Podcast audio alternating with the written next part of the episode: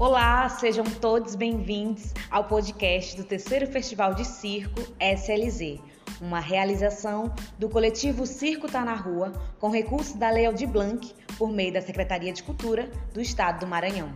Eu sou Evla Maria e no episódio de hoje a gente tem como tema a mímica falante de Gilson César, narrativas silenciosas de um artista com nariz vermelho. E claro que para conversar com a gente sobre isso, eu convidei o Gilson, né? E Gilson, eu queria primeiro agradecer por ter aceitado o convite em gravar o nosso episódio e dizer que é uma honra te receber aqui. É, e para começar, eu queria que tu te apresentasse, assim. Isso, eu estou contente, eu sou o Gilson César ator, mímico, palhaço e participando, né, mais uma vez, desse Festival de Circo de São Luís com, sobre a, a, a coordenação do Circo Tá na Rua e estou contente porque eu estou junto. E eu queria saber primeiro, Gilson, como é que se deu essa tua relação com a mímica? Onde é que começou assim? Eu desde pequeno, né? Eu sempre brinquei, minha, minha brincadeira de criança era de ser artista, de, e gostava que quando tinha circo, circo que circulava a cidade, eu gostava de ir o circo para ver palhaço, fazia amizade com os palhaços, passava mês, um mês todinho, todo dia é possível conviver com o pessoal. Aí depois meu pai e minha mãe, a gente se mudou para um conjunto habitacional e lá perto tinha um centro comunitário. Aí comecei a frequentar o centro comunitário. Né, e pedi uma sala, e comecei a organizar grupo de teatro, teatro feito na, na comunidade. E nesse centro social tinha um, uma creche, e nessa creche tinha muita criança que atendia a área da periferia ali do Beckman, Rio Anil, Vila Palmeira, e tinha muita criança na creche. E nesse período, as pessoas que trabalhavam na creche não eram tão preparadas para lidar com, com criança. E havia uma rotina que faltava ludicidade. E eu, percebendo essa falta de ludicidade, eu me deu uma vontade de brincar com as crianças, e daí eu botei o nariz e pintei, dei a cara, e me mandei lá pra creche, e lá as crianças se assustaram, com show, menino gritando, que eu digo, meu Deus, o que foi que eu fiz? Eu fazer sorrir, foi, foi, foi, assustar. Foi, eu fiz assustar. É, mas é normal, né? O, estranha, o palhaço ele causa um estranhamento, é normal, mas não é um trauma que vai deixar a pessoa para sempre. Aí depois eu mudei a estratégia, passei a me pintar na frente das crianças e dali foi criando um laço de, de, de, de carinho, de brincadeiras. Eu brincava dedo medinho, seu vizinho, maior de todo, fura-bolo, matapiúna. Cadê o ossinho? Ia brincando. Pegava nas crianças, ia tocando, brincava, botava, dava, fazia corte. Fez aquilo que tu sentia que, que havia necessidade, né? Dessa ludicidade, como tu falou. E daí vem é, é, o foco, o ponto que mais me mexia era o gesto. Quando eu fazia as narrativas, eu comia uma maçã, saía uma minhoquinha, fazia com os dedos, e eu percebia que eu tinha muito forte né, essa coisa da, da, da, do, gestualidade. Do, da gestualidade. Aí de mais tarde eu fui conhecer que fui conhecer o Marcel Massot, que era um mímico francês, que divulgou a mímica no mundo inteiro. E fiquei sabendo, aí daí eu fui buscar a formação como eu é, descobri esse talento da, de trabalhar com gesto, de focar o meu palhaço na gestualidade, o, a, a, forma cômica, como tem palhaço que é excelente malabarista, outros são excelentes musicistas, né, tocam instrumentos, e eu descobri que eu tinha essa ferramenta que é a mímica. Muito, muito interessante, né? Ver tua trajetória, assim.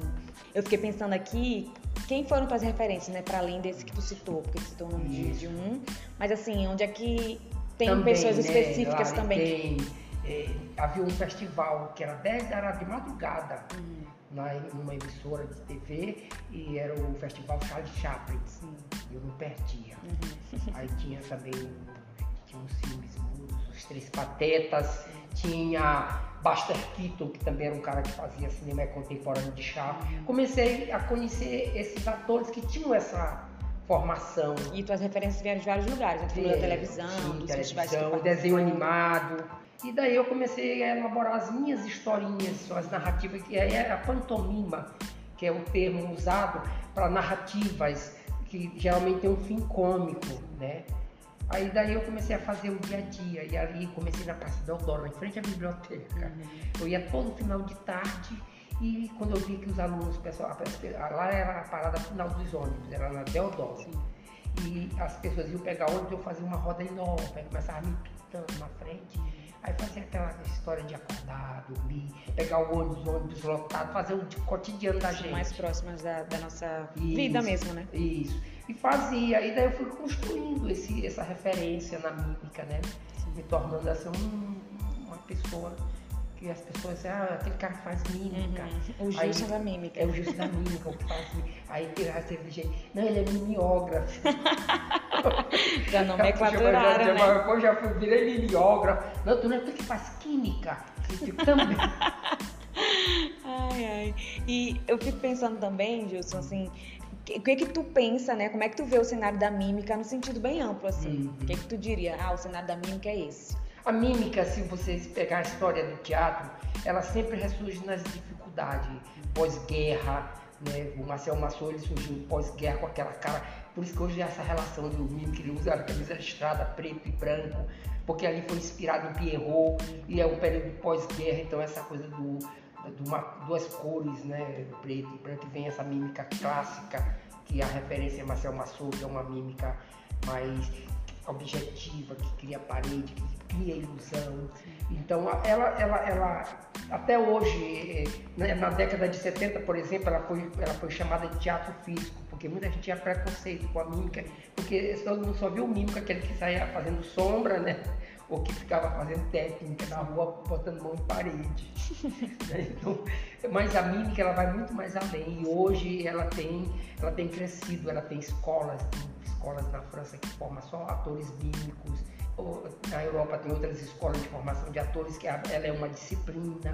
Né? Aqui no Brasil foram os atores que começaram a voltar da Europa, que foram buscar essa formação dessa mímica moderna que foi desenvolvida por Declos, né? que é essa mímica que o ator ele cria o cenário, ele trabalha com planos, planos, trabalha com os objetos, criando essa ilusão. Né? Que ela tanto pode ser objetiva como ela pode ser abstrata. É isso, mas é lindo, a mímica está aí, é, um, é, uma ferramenta que está para qualquer pessoa que queira trabalhar com educação, com formação de ator. Assim como tu começou né, lá no, na comunidade. É, e como é que tu vê assim o cenário da mímica aqui em São Luís, dentro do Maranhão? Existem pessoas também, para além de ti, que fazem mímica aqui? Isso. Eu gostaria muito que as pessoas se interessassem pela mímica, porque eu sairia contente poderia partir contente sabendo que tem né, outras pessoas que vão continuar, né? Que vão continuar, porque por exemplo a gente fala muito, né? A França, a cidade fundada por franceses, hoje a uhum. França tem uma tradição, né? E não só herdamos a fundação, mas também nós temos o, o mímico que tem que herdou também que a França tem essa tradição da mímica. As escolas francesas formaram e desenvolveram a mímica que está aí no mundo de hoje, né? Que foi está divulgada em toda a Europa, em todo o continente americano. Você vai encontrar grupos trabalhando com mímica. E aqui a gente ainda não tem isso, né? Aqui tipo... tem eu, que eu talvez que eu, eu não sei se está em mim o pecado, mas eu tive a disciplina de me ficar quatro horas, Sim. cinco horas dentro de uma sala, repetindo, focando, criando. E eu não sei se o ato nossos atores, as pessoas que buscam essa formação de ser ator, tem essa disciplina, né? Porque é aquilo que eu estava falando, que Sim. a gente professor, né? Às vezes é carismático, tem uma voz bonita, mas aí já. E usar as suas habilidades para isso também. Né? Um bailarino passa 20 anos fazendo plié, fazendo. Ensaiando né? muito. Ensaiando, o músico passa 15 anos dentro de, um, uma saletinha aperfeiçoada até para chegar o momento de. Da apresentação. E talvez tá, esteja faltando isso no teatro, essa disciplina da gente entrar em sala, fazer técnicas. Né? Buscar mesmo essa, esse aperfeiçoamento, né? Isso, buscar. Eu não tive, eu não fiz outra coisa. Sim. Então, assim, até. Porque quando eu entrei, eu entrei de cabeça, então assim, eu não vi as consequências, eu não vi, não pensava, eu só pensava em querer ser ator. Aí daí eu vou pra rua, eu terminei virando solista, não foi porque eu quis, é porque eu tinha necessidade de trabalhar. É, eu, eu tinha um grupo na comunidade, né, sempre levando à frente, montando Maria Clara Machado, os textos infantis, era muito legal e fazia às vezes textos de teatro dramático e, e, e nessa montagem, a gente circulava o, o bairro, apresentava na Clube de Mães e Associação de Moradores. E, e terminou que o ator faltou uhum. na hora do espetáculo. Sim. E eu comecei a substituir, a fazer o, fazer o meu personagem fazendo do ator. E daí eu fui desenvolvendo, é, por necessidade de querer trabalhar e de querer estar em cena, fazer teatro. Sim. Aí veio, eu virei um, uma pessoa com essa capacidade de também trabalhar, ficar na cena sozinho, mesmo que tinha um grupo, né? tendo um, um grupo para apoiar né, para ajudar na da produção, tudo. Mas aí eu desenvolvi uh, o teatro solo, uhum. né, fazer o... A apresentação é tu, sozinho. Isso, em cena. Uhum. Então, Gilson, a gente está caminhando para o fim, né? E para finalizar, eu não poderia deixar de não falar do teu livro, né? Que é o tema do nosso podcast, também o é. tema do nosso episódio. É, eu queria que tu falasse um pouco sobre o teu livro, como é que surgiu a ideia de escrever, né? Do que, que ele trata e para te falar também dessa importância de registrar o teu trabalho, né? Isso. Que um livro é algo que vai ficar para sempre no mundo. Então, mesmo depois que tu vá, a gente ainda isso. assim vai ter acesso ao teu trabalho, né? Vai. Então, eu queria que tu falasse um pouco sobre isso. Quando gente. eu entrei na universidade, eu percebia que as pessoas estavam buscando título e, e eu comecei a ver tantos temas interessantes sendo arquivados, virando, né? É, é, graduação sendo arquivada, virando um arquivo que fica lá. E eu fiquei inquieto com isso, fiquei com medo, digo, não quero deixar lá, eu quero transformar isso aqui num, numa, nos meus saberes, junto com a academia que eu, que eu é, juntei, que eu já tinha, bagagem que eu tinha, que eu fui adquirir dentro da academia, me deu esse foco de dizer, eu vou fazer o resto, porque se eu não falar, outra pessoa não vai falar. Aí conheci duas doutoras, uma da pedagogia e uma outra da antropologia. Aí a gente conversando um dia, ela, olha, termina a tua graduação e volta para a gente conversar, que a gente vai organizar, porque a gente sabe que tu é um bom tema para um livro. A tua história é bem interessante. Foi eu graduar, quando eu terminei, que eu fiz a defesa, elas me chamaram, agora vamos organizar o livro. Eu dei os textos da minha graduação, fizemos entrevista e nasceu é, a mímica falante nasceu a partir dos meus saberes, da minha experiência com a mímica. Né, e com o nariz vermelho. E onde é que a gente pode encontrar o livro para a gente adquirir, para a gente comprar? É, no momento ela está venda só na editora, uhum. né?